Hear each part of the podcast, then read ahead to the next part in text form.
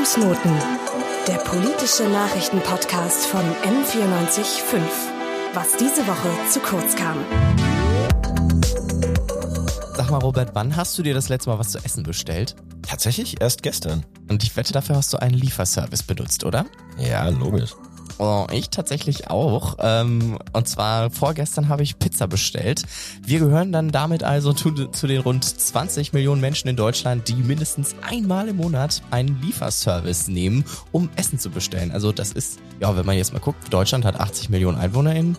Ja, ein Viertel der gesamten Bevölkerung. Ja, schon krass eigentlich irgendwie. Aber ich meine, es ist halt auch wirklich viel entspannter, als wenn man jetzt selber sich in die Küche stellen muss und da kochen muss. Und ich denke, das ist auch bei den meisten der Grund. Was bestellst du dir denn am liebsten? Lasagne. Ich finde so Lasagne ist so, ich meine Pizza, es gibt gute Tiefkühlpizza, mhm. aber es gibt keine gute Tiefkühllasagne. So Lasagne muss frisch geliefert werden. Ja, stimmt, hast du recht, ja. Und vor allem ist es auch richtig anstrengend selber zu kochen. Also da sehe ich ja, den, den Kochaspekt voll, ja. also bei mir muss ich tatsächlich sagen, ist es ostasiatisch, am besten vor allem Sushi. Das ist halt wirklich so ein Gericht, das dauert mir auch zu lange bei der Vorbereitung. Muss ja erst den Reis machen, das ganze Ding schneiden und so weiter. Und das schmeckt auch irgendwie selbstgemacht nicht so geil, wie wenn ich es bestelle. Aber Verkaufsschlager bei den Lieferdiensten ist nach wie vor die gute alte Pizza. Ja, crazy. Ich meine, Pizza ist halt auch so das Partygericht schlechthin. Und es ist zumindest meistens eigentlich relativ groß, liegt ziemlich gut im Magen und ist eigentlich damit die perfekte Grundlage für so einen guten Suff. Würde ich auch mal sagen, ja. Jetzt gibt es ja in Deutschland nicht nur einen Lieferdienst, sondern ganz, ganz viele. Laut der Statista Global Consumer Survey haben dieses Jahr rund 80 Prozent der Befragten Lieferando genutzt, 24 Prozent Domino's und 3% Volt. Wow. Wow, aber ich meine, so da Domino's halt nur eine einzelne Kette ist und nicht mehrere Restaurants bedient, wollen wir uns heute Lieferando und Volt mal genauer anschauen. Ich würde so für mich sagen, die zwei sind auch die am meisten vertretenen im Raum München. Beide sind relativ vergleichbare Essenslieferdienste, also liefern ausschließlich fertige Mahlzeiten, nicht so wie jetzt zum Beispiel Gorillas oder Flink oder Get Here, die Lebensmittel auch einzeln bringen. Da hast du recht. Fun Fact, ich habe selber mal für Flink gearbeitet, aber insgesamt, das war eigentlich weniger als ein Monat, weil ich dann doch recht schnell eine andere Stelle gefunden habe, wo die Konditionen ein bisschen besser waren, so summa summarum. Mhm, also da haben wir schon mal so ein kleines bisschen halbwegs Insider, würde ich mal sagen hier, ne? Ja, schon, aber das, das war auch damals für mich der Grund, warum ich mich, als wir das Thema angesprochen haben, für einen Podcast straight so gemeldet habe, weil das ist so, ich, ich will jetzt die Facts bitten einfach. Finde ich auch. Ist, ist ja auch eine spannende Sache. Und ich meine, wann hat man denn schon diese, diese äh, Möglichkeit? Erinnerst du dich denn eigentlich noch an die ähm, Lieferdienste Foodora und Lieferheld? Ja, ich habe sogar noch die Apps von denen auf meinem Handy, aber die haben jetzt alles Lieferando-Logo bekommen. Ja, genau, weil die wurden 2018 von Lieferando aufgekauft und gehören jetzt dann auch dazu. Aber dieses Fass, würde ich sagen, machen wir vielleicht nochmal wann anders auf. Ähm, heute reden wir also wirklich nur über die Lieferdienste Volt und Lieferando. Wir, das bin ich, Joshua Heise. Und ich, Robert Karobka. Ich habe es ja gerade schon erwähnt, Lieferando ist der mit Abstand meistgenutzte Lieferdienst in Deutschland, nicht zuletzt, weil die Firma Just Eat Takeaway, wie Lieferando international heißt, immer wieder andere Lieferdienste aufkauft. Also ähnlich wie Disney, die kaufen ja auch alles, ne? Das Kartell. Ah, stimmt. Ein Beispiel wäre zum Beispiel eben Foodora, was wir vorhin genannt haben. Die Idee für Just Eat Takeaway stammt tatsächlich aus dem Jahr 2000, als der damals 21-jährige Niederländer Jitze Grön im Internet Essen bestellen wollte und nur eine Restaurantliste in Amsterdam finden konnte. Das war dann der Anstoß für ihn, Thys besorgt, wie es damals hieß, zu gründen. Und ja, dann kam ihm eben der Einfall, dass verschiedene Lieferdienste äh, auf einem Online-Portal gebündelt werden sollen. Und ja, jetzt 22 Jahre später ist Lieferando in 25 Ländern weltweit unter verschiedensten Namen vertreten. Hier in Deutschland hat Lieferando nach eigenen Angaben übrigens auch schon 10.000 FahrerInnen. Ja, und ich meine, natürlich kommt mit so einem großen Konzern sicherlich auch eine Menge Kritik einher. Ich zum Beispiel habe für mich den Vorwurf gesehen, dass Lieferando seine Marktmacht ausnutzen würde, da Kundinnen oft nicht wissen, ob sie jetzt bei Lieferando selber oder direkt beim Restaurant bestellen. Ja, und hinzu kommt ja auch noch, dass Lieferando eine relativ hohe Provision von den Restaurants verlangt. 30 Prozent, wenn die Lieferando-FahrerInnen, die sogenannten Rider, das Essen selbst ausliefern und 13 Prozent, wenn das Restaurant dann ausliefert. Boah, das ist auf jeden Fall happig. Ja, ich schaue auch tatsächlich immer drauf, ob äh, ich nicht auch direkt auf der Seite des Restaurants bestellen kann an und meistens freuen die sich auch und es gibt einen Rabatt. Aber es soll ja heute nicht um die Restaurants, sondern um die FahrerInnen und die Arbeitsbedingungen bei Lieferando und Co. gehen. Lieferando wirbt ja damit, dass man durch eine Kombination von Stundenlohn und Boni bis zu 18 Euro in der Stunde verdienen kann. Das ist aber gar nicht so einfach zu erreichen. Unsere Kollegin Nina Viking hat sich mit Jan, einem Studenten und ehemaligen Fahrer bei Lieferando, unterhalten. Er hat uns das Bezahlsystem mal genauer erklärt. Du verdienst erstmal einen Basislohn von 11 Euro die Stunde und der wird erhöht durch Bonusse. Ab deiner 20. Lieferung ist es ähm, 1 Euro mehr und du kriegst halt das ähm, ganze Trinkgeld. Und im Durchschnitt würde ich sagen, habe ich da 14, 15 Euro die Stunde verdient. Vielleicht manchmal auch mehr, also an, an Wochenenden manchmal 16, 17 Euro die Stunde. Also das war schon besonders am Wochenende ziemlich guter Lohn für die Arbeit. Ab der 20. Lieferung bekommst du ein Euro mehr. Also es kommt immer darauf an. Also es gibt bei Lieferando auch so eine, so eine Quote in dem Sinne. Da kannst du sehen, wie viel du auslieferst pro Stunde. Der Durchschnitt liegt bei 2,1 oder 2,2 die Stunde.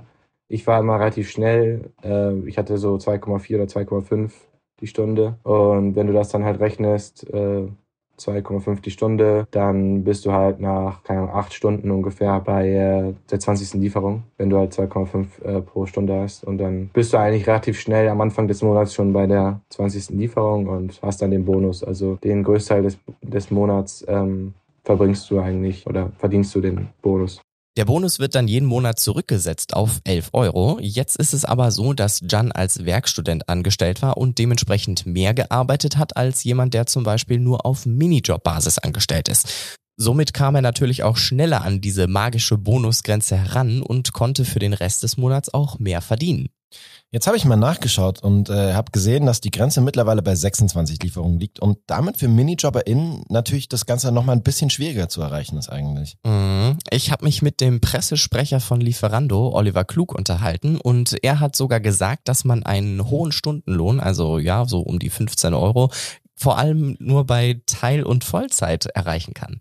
In höhere Bonusklassen kommen sie, wenn sie mehr als meinetwegen nur Minijob arbeiten, weil die Boni werden auf das auf den Monat gerechnet.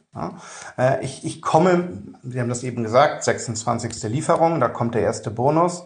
Ähm, das schafft man an einem, einem zweiten Arbeitstag im Monat. Also das schafft im Grunde jeder Minijobber.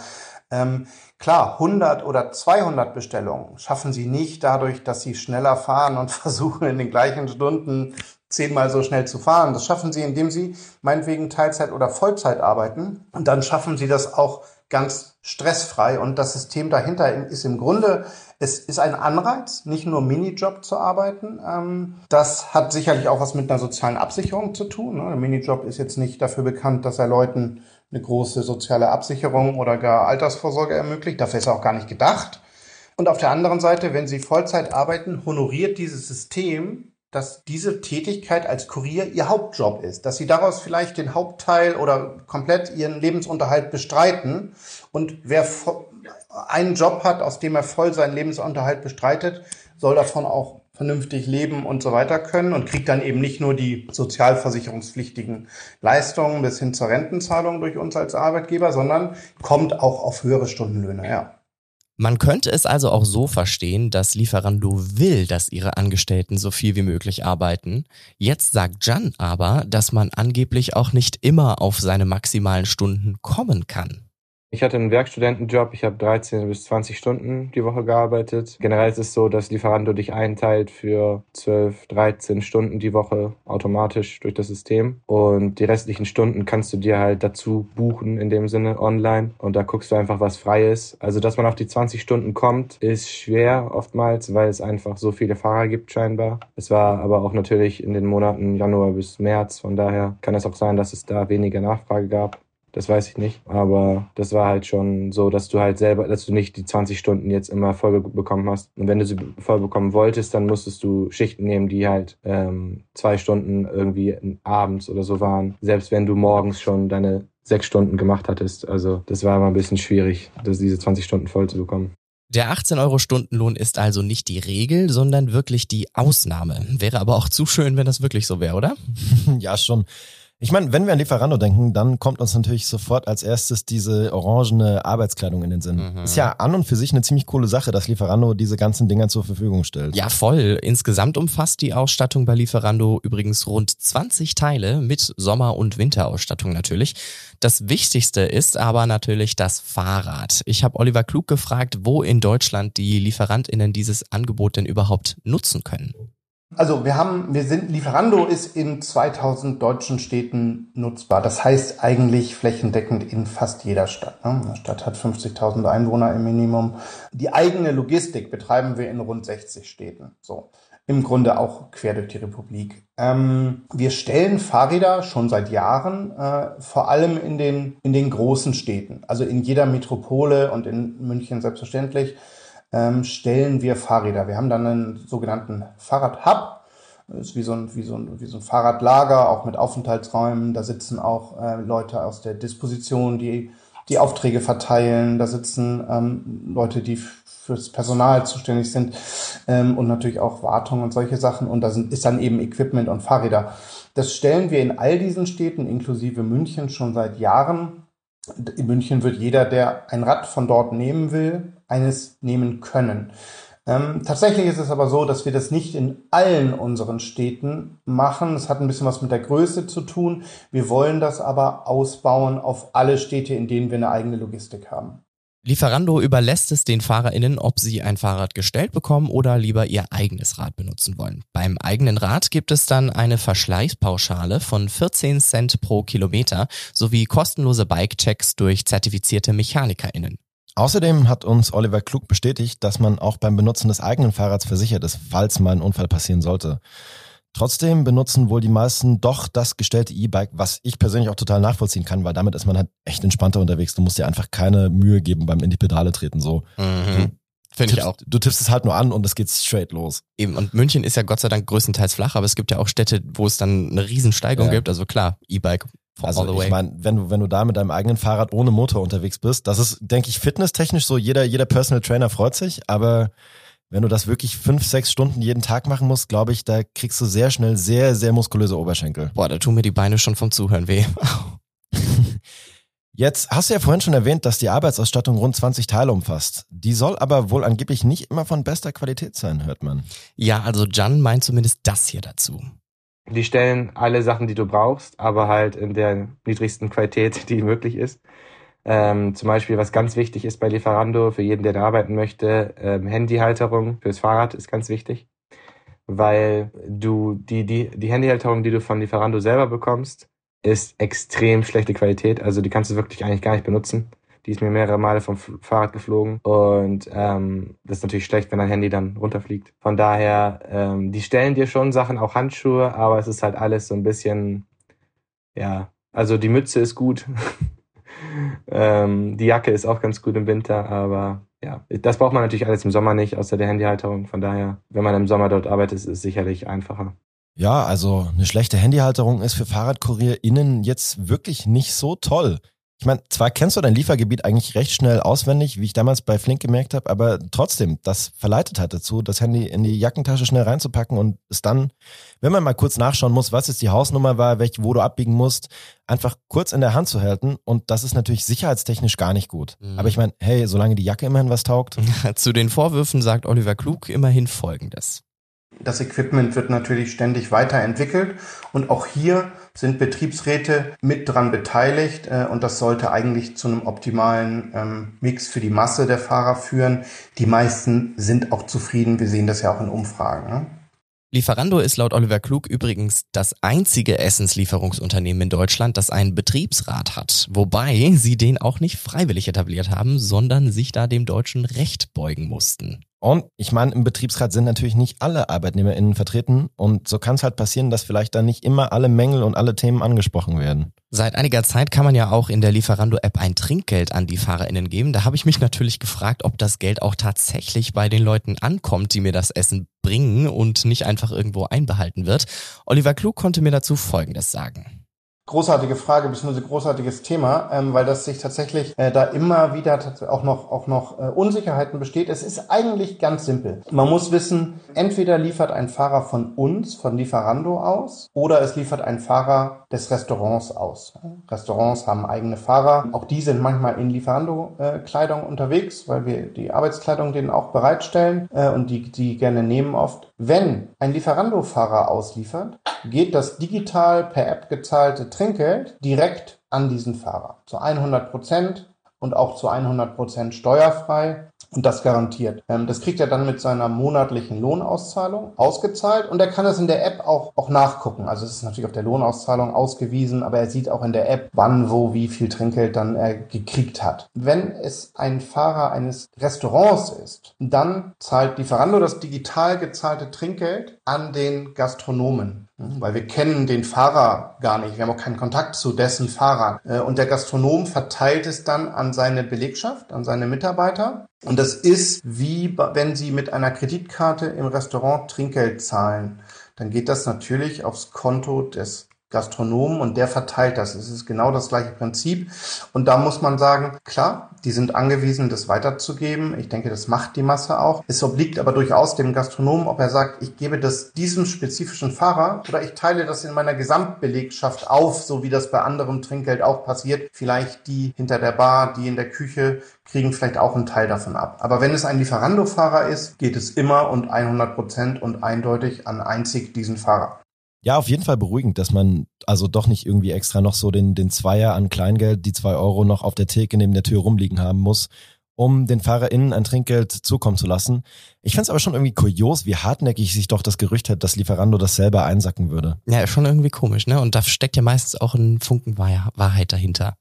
Jetzt passiert es ja manchmal, dass während des Transports etwas auslaufen kann. In diesem Fall passiert dann meistens Folgendes. Fahrer können sich immer bei uns, bei Lieferando, ähm, dem sogenannten Live Operations Team, also die sich in, in Echtzeit quasi 24-7 in den, in den Dienstzeiten ähm, um die Fahrer kümmern. Und genau um, auch um solche, solche Themen. Ne? Äh, das, was jemand an Support auf der Straße oder beim Gastronom oder beim, beim Besteller braucht. Eine Suppe oder jede andere Speise kann auslaufen, das kann passieren. Das kann dem Gastronom passiert sein, das kann bei der Auslieferung passiert sein, das kann an Kopfsteinpflaster liegen oder an ganz anderen Sachen. In der Regel ist es so, dass der Konsument, wenn er, wenn die Beschwerde berechtigt ist, einen Gutschein für eine neue Bestellung bekommt und für den Fahrer es eigentlich kein weiteres Thema ist, sondern höchstens, dass er es melden muss, sofern nicht der Gast es selber meldet. Das kann der ja auch machen. Jan hat den Support aber leider etwas anders wahrgenommen wenn zum Beispiel, wenn es Probleme gab bei der Arbeit, wenn zum Beispiel irgendwas ausgelaufen ist in, in der Tasche oder irgendwas. Du hast eigentlich nur Kontakt mit einem Callcenter, mehr oder weniger, die mit dir schreiben und du hast keine Ansprechpartner in, innerhalb der Stadt, sondern du redest eigentlich mit einem sogenannten Dispatcher, der irgendwo in Berlin sitzt oder sowas. Und das hat es manchmal ein bisschen problematisch gemacht, wenn zum Beispiel irgendein Problem war und du dann mit einer Person redest, die dir nur via Text antwortet.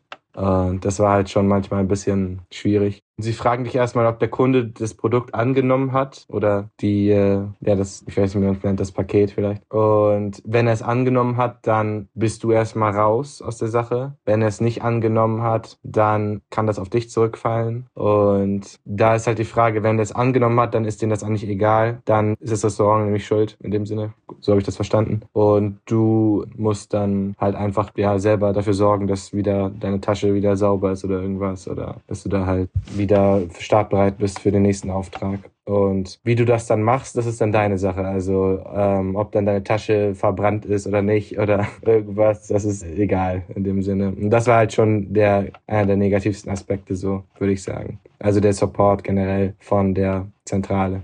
Zudem hatte John eigentlich immer das Gefühl, dass es bei Lieferando nicht wirklich um ein echtes Teambuilding, sondern eher um die Abfertigung von KundInnen ging man hat halt kein Gefühl von Gemeinschaft innerhalb der von Lieferando. Die Rider, wie sie genannt werden, kommen und gehen und du hast keine Ahnung, wer die Autorität wirklich hat innerhalb des der Base, da wo halt alle Rider sind und das war halt schon ein Faktor für mich, wo ich halt gedacht habe, okay, also es interessiert sich irgendwie keiner, wann ich komme, wann ich gehe. Es ist halt wirklich ein reiner Job zum Geld verdienen und also sonst habe ich, zieht man daraus eigentlich nichts, würde ich sagen. Also was jetzt irgendwie Kollegialität angeht oder irgendwas. Also ich finde, dass sie generell nicht gut auf, nicht gut organisiert sind, besonders in München. Also bei Fodora in Köln zum Beispiel war das noch viel besser, die Organisation.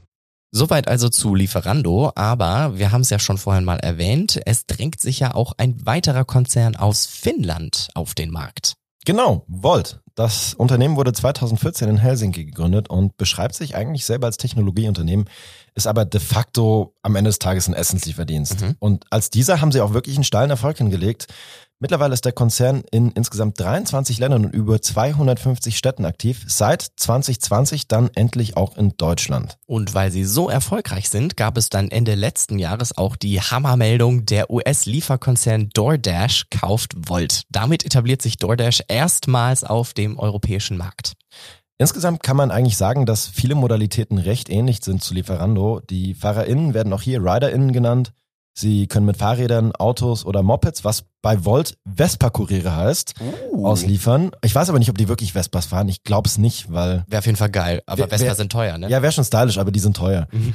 Ähm, und die Bezahlung selbst setzt sich auch wie bei Lieferando aus einem Basislohn und Boni für die Anzahl der Lieferungen und die gefahrenen Kilometer zusammen. Naja, aber gibt's denn da auch konkrete Zahlen? Ja, schon. Also der Basislohn beträgt 11 Euro mhm. und es kann mit Boni bis zu maximal 18 Euro hinaufgehen ist eine Zahl, die haben wir auch vorhin schon bei Lieferando gehört, aber mhm. ich denke auch, die beiden Konzerne gleichen sich da wirklich gegenseitig die Konditionen an, weil man hat, man will nicht schlechter dastehen, aber man will auch nicht unnötig viel bezahlen. Ja, klar.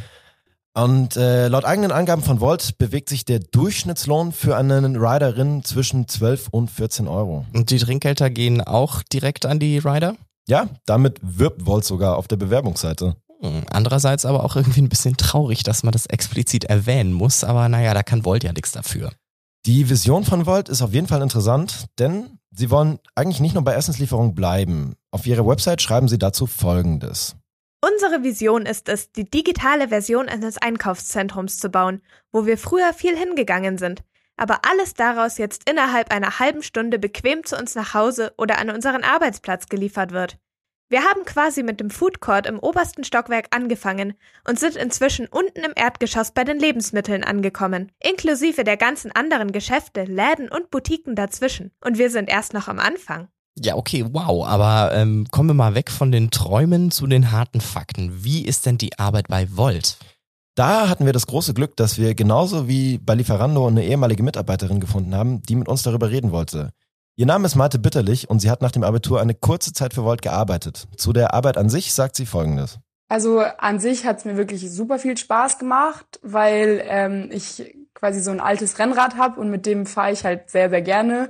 Und das halt dann damit zu verknüpfen, dass ich dafür dann Geld verdiene, war halt mega cool. Deswegen habe ich es in erster Linie dann auch gemacht. Ähm, und dann gab es halt natürlich so Tage, wo halt irgendwie traumhaftes Wetter war, da hat es dann wieder mehr Spaß gemacht. Oder wenn man halt vier, äh, vier Stunden im Regen rumgefahren ist, war es halt dann nicht so schön. Aber so äh, alle, alles in allem hat es eigentlich immer Spaß gemacht, schon, ja. Sie betont aber explizit nochmal, dass man Spaß am Fahrradfahren haben muss, um so eine positive Grundeinstellung dazu zu haben. Okay, ja, kann ich auch verstehen. Also nicht jeder fährt gern Fahrrad. Ich habe es auch lange nicht gerne gemacht. du hast ja vorhin schon mal angesprochen, dass das Bezahlungsmodell relativ ähnlich zu Lieferando ist, mit einem Grundgehalt und Boni. Hat sie dazu denn auch was genaueres gesagt? Ja, darüber konnten wir zum Glück auch mit ihr reden. Also das läuft folgendermaßen ab. Es ist quasi, als ich da gearbeitet habe, war es so, dass man immer garantiert einen Lohn von 11 Euro bekommen hat, quasi eben als Mindestlohn. Und dann wurde es so, unabhängig davon wurden quasi immer die Bestellungen addiert. Also man hat pro Bestellung kriegt man vier Euro und dann noch einen Kilometerzuschlag, wenn man irgendwie besonders weit fahren musste. Das heißt, wenn ich jetzt quasi in einer Stunde drei Bestellungen ausliefer, dann bin ich ja schon bei mindestens zwölf Euro. Und dann über, also hebelt es quasi die elf Euro aus und ähm, ich bekomme quasi die 12 Euro. Und wenn es jetzt aber so ist, dass ich in einer Stunde eben nur zwei Lieferungen gemacht habe, weil ich mega weit fahren musste oder weil nichts los war und ich dann zum Beispiel nur auf 10 Euro gekommen wäre, dann greifen eben die 11 Euro. Also es wird quasi nicht zum, zum Mindestlohn addiert, sondern es wird halt unabhängig voneinander gerechnet und das Bessere für mich als Arbeitnehmer quasi wird mir dann ausgezahlt. Malte schildert auch, dass natürlich immer die Hoffnung da ist, dass der Algorithmus einem wohlgesonnen ist und viele Lieferungen mit kurzer Distanz vergibt. Andererseits, was ich eigentlich problematischer finde, durch das Bonussystem bestehen natürlich Anreize, schneller zu fahren. Ja, das stimmt, weil ich meine, Produktivitätssteigerung versucht ja jede Firma umzusetzen, aber gerade hier sind RadfahrerInnen halt besonders exponiert im Straßenverkehr und bringen sich unter Umständen auch unnötigerweise selbst in Gefahr. Volt argumentiert an der Stelle übrigens, dass diese Form der Incentivierung, also der Setzung von Anreizen, nur ist, um die Kuriere am, Zitat, Erfolg des Unternehmens zu beteiligen. Mhm. Volt-Pressesprecher Fabio Atlasnik hat das folgendermaßen formuliert. Wir haben uns aber auch sehr früh gefragt, wie wir die Kolleginnen und Kollegen am Erfolg des Unternehmens beteiligen können, ohne sie aber gleichzeitig in eine Art unternehmerisches Risiko zu bringen. Deshalb bezahlen wir auch eine zusätzliche Vergütung für jede ausgeführte Bestellung. Liefert der Wollkurier also mehr Bestellungen aus, ist es auch möglich, ähm, mehr Geld zu verdienen. Aber ob und in, in welchem Tempo die Kollegin oder der Kollege die Bestellung ausliefert, steht ihm natürlich vollkommen frei. Ja, also für mich klingt das jetzt ähnlich wie bei Lieferando, Basis Stundenlohn plus Boni obendrauf, aber richtig gut verdienst du eben nur, wenn du auch wirklich viele Bestellungen auslieferst. Ich verstehe aber auch, dass das eine damned if you do, damned if you don't Situation ist. Also egal, was man als Unternehmen macht, die Öffentlichkeit wird immer einen Weg suchen, dich zu kritisieren. Tatsächlich muss man aber auch sagen, dass bei Volt grundsätzlich die Situation recht ähnlich ist wie bei Lieferando. Also wir müssen jetzt hier nicht im Detail jeden Aspekt der Arbeit für Volt schildern, weil einfach sowohl die Bedingungen als auch die Vorwürfe seitens der ArbeitnehmerInnen, VertreterInnen relativ ähnlich sind. Es gibt tatsächlich ein Problem, was Maite zur Sprache gebracht hat, was ich für meinen Teil in beiden Firmen sehe, was aber vorhin bei Lieferando so noch nicht zur Sprache gekommen ist. Welches denn? Das lassen wir doch am besten mal Maite selbst erklären. Ja, genau. Und tatsächlich leider auch, weil mein Rücken nicht mehr mitgemacht hat, weil ähm, diese Rucksäcke sind natürlich schon nicht ohne, weil die einfach extrem sperrig sind und wenn du halt dann wirklich irgendwie mal zwei fette Bestellungen da drin hast, ist es halt schon ziemlich schwer. Und ich war ja auch mit dem Rennrad unterwegs, was ja dann irgendwie nicht so rückenschonend ist von der Haltung her. Aber da gibt's ja dann, dann auch noch die Alternative, ob man halt irgendwie mit einem E-Bike fährt, wo man den Rucksack irgendwie hinten dann draufschnallen kann. Das hat man bei paar ähm, Fahrern gesehen. Aber da muss man sich das schon überlegen, ob man, also es ist schon eine gesundheitliche Belastung, würde ich behaupten, tatsächlich, ja. Sie hat aber nochmal dazu erwähnt, dass sie sowieso schon Rückenprobleme hatte. Aber klar, ich meine, da hilft die Ergonomie in dem Beruf dann wirklich nicht gerade. Wir haben übrigens Volt mit dem Vorwurf konfrontiert und ihr Sprecher Fabio Atlasnik meinte Folgendes dazu. Die Vorwürfe wiegen schwer, aber ohne mehr Informationen zu dem vorliegenden Fall zu haben, kann ich mich ähm, hierzu nicht im Detail äußern. Also leider eine recht ausweichende Antwort. Man muss auch dazu sagen, dass Volt im Gegensatz zu Lieferando leider nicht zu einem direkten Interview bereit war. Nach eigenen Angaben, weil sie momentan dünn personell besetzt sind, wir konnten ihnen also lediglich unsere Fragen vorab schicken und sie haben dann per Sprachnachricht geantwortet. Und einen großen Unterschied gibt es doch zwischen den beiden Unternehmen, meintest du ja auch vorhin im Vorgespräch, ne? Ja, absolut. Also im Gegensatz zu Lieferando betreibt Volt kein sogenanntes Performance Management. Also sie erstellen keine Leistungsprofile der FahrerInnen. Das ist leider schon wieder so eine damned if you do, damned if you don't Situation, wie wir es gerade schon mal hatten. Warum? Bei Lieferando finde ich die Kritik ja mehr als gerechtfertigt, dass die Überwachung der MitarbeiterInnen ziemlich rigoros ist. Ja, das stimmt schon. Andererseits sorgt es halt aber auch bei Volt dafür, dass die Fahrten nicht gleichmäßig auf alle Fahrerinnen verteilt werden. Also es bekommt einfach immer die nächste freie Fahrerin an einem Restaurant die Bestellung. Das sorgt schon manchmal für ein bisschen Frust in der Belegschaft, weil dadurch RiderInnen manchmal wirklich gute, dann aber auch wirklich beschissene Tage haben. Aber summa summarum wirkte jetzt Maites Eindruck von der Arbeit nicht so schlecht wie bei Jan zum Beispiel. Ja, voll. Also ich meine, sie hat insbesondere nochmal die große zeitliche Flexibilität hervorgehoben. Sie selbst hat das folgendermaßen resümiert. Also ich muss sagen, ich war tatsächlich jetzt rückblickend äh, alles in allem extrem zufrieden. Vor allem eben, weil man eben so flexible Arbeitszeiten hatte. Also es ist quasi so, dass eben immer an einem festen Tag werden die Schichten halt für die folgende Woche freigeschaltet und dann kannst du quasi ähm, buchen, wann du eben fahren willst. Und das kannst du dann halt auch immer bis 48 Stunden vorher stornieren. Und du kannst aber auch mal, wenn du sagst, hey, jetzt habe ich heute Abend Zeit, kannst du halt auch in die App schauen und wenn du Glück hast, ist halt dann gerade noch eine Schicht frei, die kannst du dann auch halt zwei Minuten vorher noch buchen. Ähm, das hat mir halt mega gut gefallen. Man muss da aber natürlich auch im Kontext nochmal dazu erwähnen, dass sie halt eine Abiturientin war, die immer wusste, dass sie den Job nur zwischendurch macht und die sich auch bewusst war, dass sie andere Möglichkeiten hätte. Ich denke, wenn man so quasi mit dem Rücken zur Wand steht und sonst nicht so viele Arbeitsmöglichkeiten auf dem Jobmarkt hat, dann ist man da logischerweise schneller frustriert. Ja, und dann verstehe ich auch nicht so wirklich, wie es dann von Lieferandos Seite zum Beispiel heißt, hey, wir wollen, dass die Leute damit ihren Lebensunterhalt verdienen und dass sie das Vollzeit machen. Und ja, gut, äh, das wissen wir alle, wenn du deinen Job nicht cool findest, dann machst du den auch nicht gut. Ja. Ja, dann verlassen wir doch jetzt mal den rein journalistischen Teil und kommen so ein bisschen zu einem, ja, etwas persönlich eingefärbten Fazit. Ich meine, am Ende des Tages, also wenn man so in diesem ganzen Rahmen des, des ähm, marktorientierten Job, eine, eine marktorientierten Jobidee bleibt, dann muss man halt immer eingestehen, dass das so ein bisschen so ein, so ein Bottom-Feeder-Job bleiben wird. Also ich meine, ich wünsche jedem, jeder Arbeitnehmerin gute Bedingungen, aber wenn man sagt, dass es so ein Ding von Angebot und Nachfrage ist, dann wird es halt immer was sein, wo es viel Angebot an Arbeitskräften gibt und relativ, also das ist halt der Grund, warum die Konditionen nie großartig werden. Da hast du vollkommen recht. Ähm, was jetzt durch die, durch die Gespräche, die, geführt, die wir geführt haben, mir immer wieder aufgefallen ist, ist, dass vor allem es an dem Support von Seiten der Firmen fehlt und auch, dass die Kollegialität so ein bisschen zu wünschen übrig lässt. Ja, ich habe auch das Gefühl, also ich meine, das war, glaube ich, das kam in dem Interview mit Chan bei Lieferando auch wirklich raus. Malte hat das in der Form nicht erwähnt, aber das, weil wir das auch nicht so explizit angesprochen hatten. Der, der Turnover, also die, die Fluktuation innerhalb der Belegschaft scheint schon sehr groß zu sein.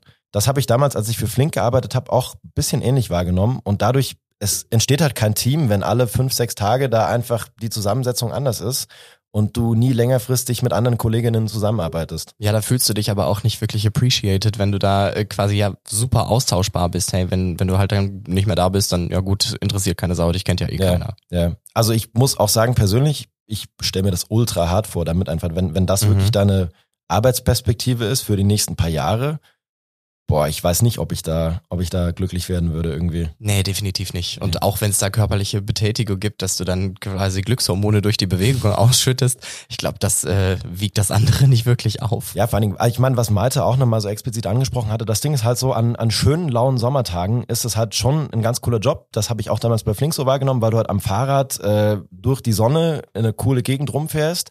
Aber dann, wenn Winter ist oder es regnet und es ist dunkel und du fährst durch den Regen, dann ist es halt eine komplett andere Geschichte. Also so, da ge- vergeht dann, glaube ich, auch dem, dem passioniertesten Fahrradfahrer und der passioniertesten Fahrradfahrerin die bisschen die Freude am Fahrradfahren. Ja, also das ist halt das Ding bei Jobs, die auch ein bisschen wetterabhängig dann sind. Also klar, zum Beispiel, ich arbeite auch für eine Fundraising-Agentur, da die Leute stehen ja auch bei Wind und Wetter auf der Ja. Straße. Klar, bei Sonne ist man besser drauf, manchmal nicht. Ne? Aber das ist ja jetzt auch, ähm, ja, so ein Ding, das man nicht wirklich beeinflussen kann. Niemand kann Wetter hexen. Ja. Aber ähm, ich würde mal sagen, insgesamt ist der Eindruck jetzt nicht super schlecht gewesen, aber auch nicht unbedingt ein guter. Ja, voll. Ich meine, aber man, ich finde meiner Meinung nach insgesamt muss man halt sich auch mal eingestehen, das ist jetzt nicht wirklich ein exklusives Problem der Lieferdienste, dass halt Arbeitsbedingungen schlecht sind. So, ich meine, am Ende des Tages auch die Leute, die im Supermarkt Regale einräumen gehen, das ist jetzt nicht gerade der, der, der Top-Job. Und ich finde, man muss halt gesamtheitlich betrachten. Also das Ding ist, ich gestehe das voll ein, dass die Bedingungen nicht cool sind. Ich gönne es auch den Leuten, dass es besser wird. Aber ich finde, man darf das jetzt nicht so exklusiv auf Lieferdienste irgendwie runterbügeln, dass das nur dort ein Problem ist, sondern man muss halt insgesamt einfach sich eingestehen, dass halt simple Jobs, einfache Jobs in Deutschland die Bedingungen nicht so gut sind, wie sie sein könnten. Ja, da hast du recht. Und hinzu kommt ja jetzt bei den Lieferdiensten, das ist ja noch was relativ Neues, hat jetzt gerade durch Corona natürlich ganz, ganz viel Medienaufmerksamkeit auch bekommen, weil jeder sich Essen nach Hause bestellt hat. Ne? Und äh, da, ja, da ist die Kritik natürlich nicht weit entfernt.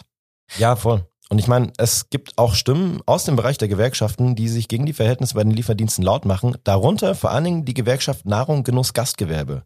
Sie waren auch zum Beispiel daran beteiligt, dass Lieferando jetzt zum Glück einen Betriebsrat hat. Und sie setzen sich dafür ein, dass das Bonussystem abgeschafft wird und stattdessen ein Stundenlohn von mindestens 15 Euro eingeführt wird.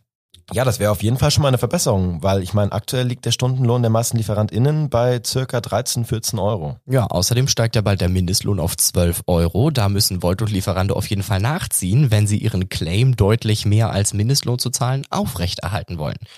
Wir hingegen, wir müssen heute zum Glück nichts mehr aufrechterhalten, denn hiermit ist diese Podcast-Folge zu Ende. Und äh, bevor wir jetzt hier aus dem Studio rausgehen, möchten wir uns aber noch bei allen Leuten bedanken, die an dieser Folge mitgewirkt haben. Das waren Elisa Farbig, Rose Heimich, Amelie Rau und Nina Viking, die auch die Sendeleitung hatte. Außerdem bedanken wir uns auch ganz herzlich beim Podcast-Team, die diesen Podcast geschnitten haben.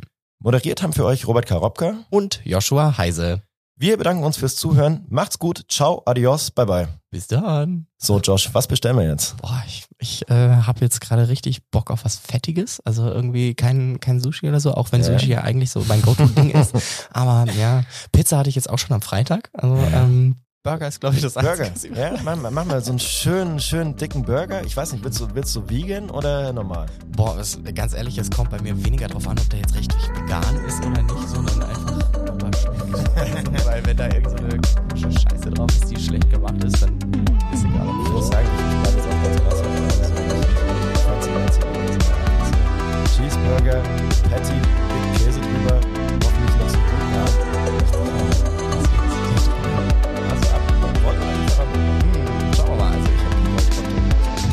Ja, das hat wirklich einfach an euch. Okay, bye. Bye. Fußnoten.